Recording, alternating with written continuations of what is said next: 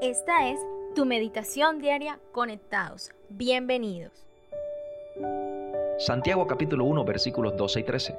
Bienaventurado el varón que soporta la tentación, porque cuando haya resistido la prueba, recibirá la corona de vida que Dios ha prometido a los que le aman. Cuando alguno es tentado o es probado, no diga que es tentado o probado de parte de Dios, porque Dios no puede ser tentado por el mal, ni él tienta a nadie. Hay gente que considera que las cosas negativas que le ocurren en la vida también provienen de parte de Dios. Y a mí la Biblia me dice algo diferente, porque toda buena dádiva y todo don perfecto descienden de lo alto del Padre de las Luces.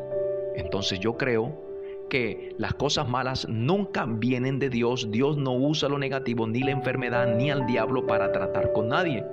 Al contrario, Dios tiene siempre guardado a sus hijos, los protege, no permite que nada ni nadie les haga daño.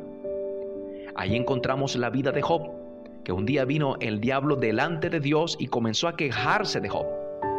Y el diablo le dijo a Dios, ¿cómo lo voy a tocar, Señor, si tú lo tienes cercado? Siempre has puesto un muro de protección alrededor de él con toda su familia y con todos sus bienes.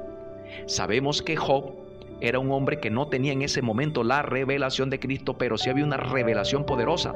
Él era un hombre de Dios, un hombre que amaba a Dios, un hombre santo, justo, que agradaba a Dios, era temeroso de Dios. Por lo tanto, él vivía una vida negada a sí mismo y vivía una vida para Dios. Entonces, el mejor lugar para que nosotros aprendamos a vivir negados a nosotros mismos, pero viviendo, haciendo la voluntad de Dios, siempre va a ser la cruz. Y Dios, por causa de eso, te va a proteger y te va a guardar. Dios protege a sus hijos, hace un cerco protector alrededor de ellos. Y este es el cerco que garantiza Dios que cuando nosotros nos negamos a nosotros mismos, nada ni nadie nos podrá tocar, así como lo hizo con Job.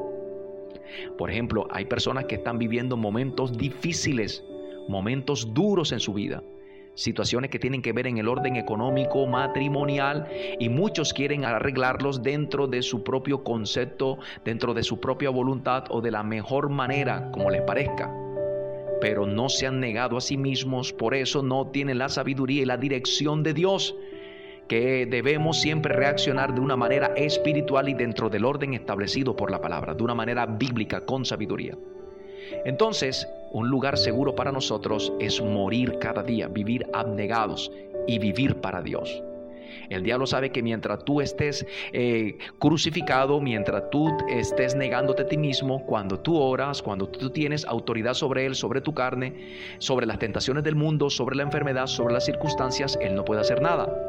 Si hay, si hay algo que el diablo detesta, es a un creyente que se niega a sí mismo, porque sabe que no puede con él. Entonces cada vez que el enemigo, las circunstancias quieren venir a atacar a tu familia, tu salud, tus finanzas, siempre van a encontrar un muro, una pared, porque van a encontrar a una persona abnegada que ya no vive para sí ni reacciona de acuerdo a su voluntad o lo que parece, sino de acuerdo a lo que Dios le está guiando. Así que nos conviene, amados, negarnos a nosotros mismos, porque es un lugar de protección, es un lugar de sabiduría y es un lugar de victoria y de bendición ante las circunstancias adversas de la vida. Y recuerda siempre, sigue conectado con Dios y también con nosotros.